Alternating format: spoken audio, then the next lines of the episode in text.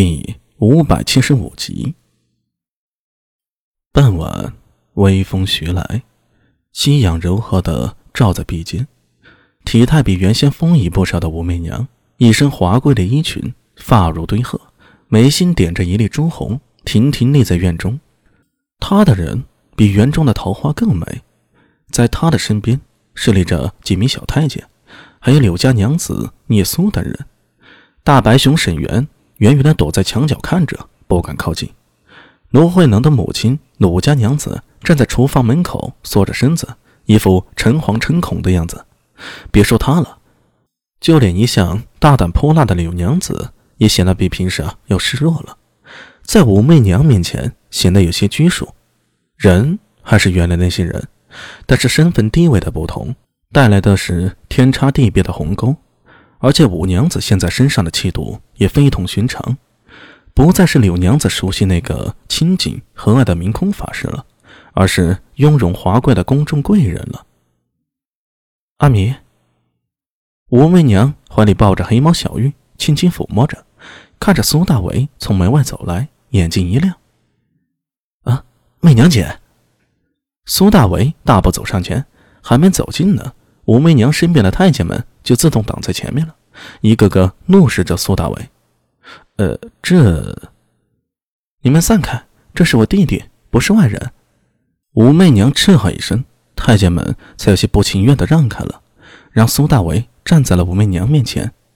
这个时候，苏大为才惊讶的发觉，武媚娘的肚子大了很多，分明是怀孕到了中后期的征兆。阿弥。你要做舅舅了，武媚娘嘴角翘起，向一旁嘟着小嘴的聂苏说道：“小苏儿，等我生了宝宝，接你进宫去看看你的小外甥，如何？”“哼，我才不！”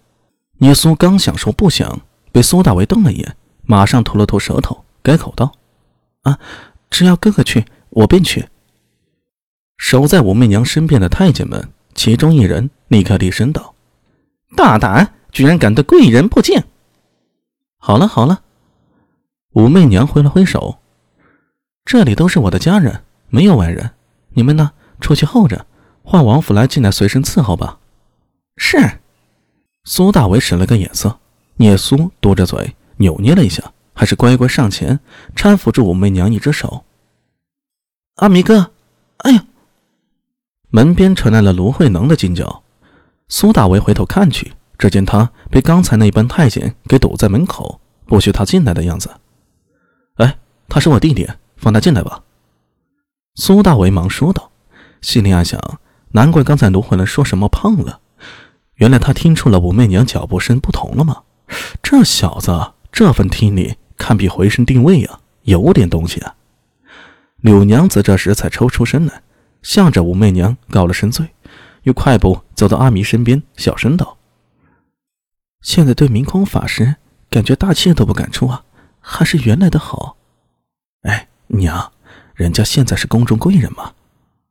苏大为也小声说道：“行了行了，你好好陪法师，呃，陪媚娘，老身去处理啊，找了些吃食。”柳娘子摇了摇头，嘴里碎碎念着走开了。阿弥啊，你好像又长高了些。武媚娘抱着小玉。另一只手在额前比了一下，苏大伟有些尴尬的挠挠挠头：“呃，有吗？我都没怎么注意啊。再高了，只怕不好找媳妇儿。要不要姐姐给你介绍一下？”“呃，谢谢媚娘姐，呃，免了免了。你若再长高了，只怕西域波斯那边的胡姬才能配了吧？听说那边女子身材高大些。”呃，姐姐，你饶了我吧，别八卦了，行吗？苏大伟几乎是哀求了，因为聂苏的小手不知什么时候从后面掐住了他的腰。武媚娘每说一句啊，聂苏就用力的拧一圈，好像是发泄着怨气。真是的，小苏，你冲我发什么脾气啊？我啥也没干呀。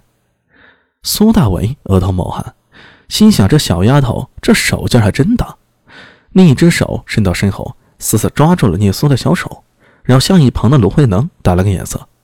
可惜卢慧能在佛学上的悟性很高，偏偏对于人情世故啊，却不太精通。见苏大伟眼珠子转动，好奇的说道：“呃，阿弥哥，你眼睛怎么了？抽筋了吗？”噗，聂苏没忍住啊，笑出了声。武媚娘抱着小玉看了一眼，若有所思道：“小苏今年多大了？”媚娘姐姐。聂苏娇嗔了一声，跺了跺脚，说道：“我我去帮阿娘做饭了。”说着扭头一溜烟的跑掉了。哎，这丫头今天怪怪的呀！